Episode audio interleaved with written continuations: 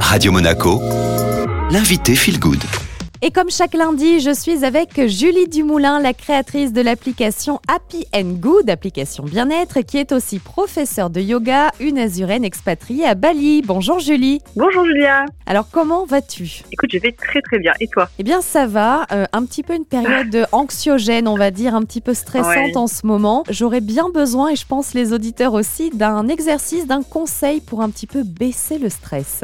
Ok, pas de souci. Je te sors ça de ma pochette magique. Donc, euh, quelque chose qu'on peut faire et qui ne coûte absolument rien.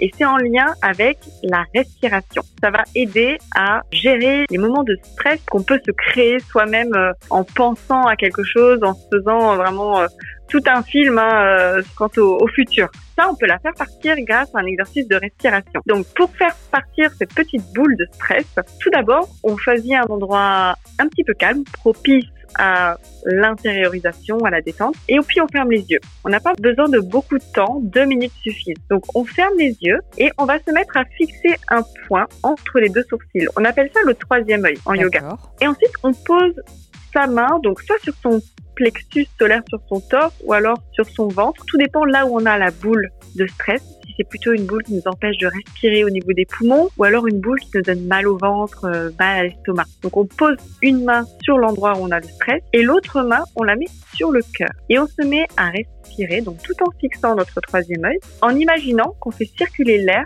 d'une main à l'autre. Sur une inspire, on envoie l'air vers la main du cœur et sur l'expire, sur l'autre main.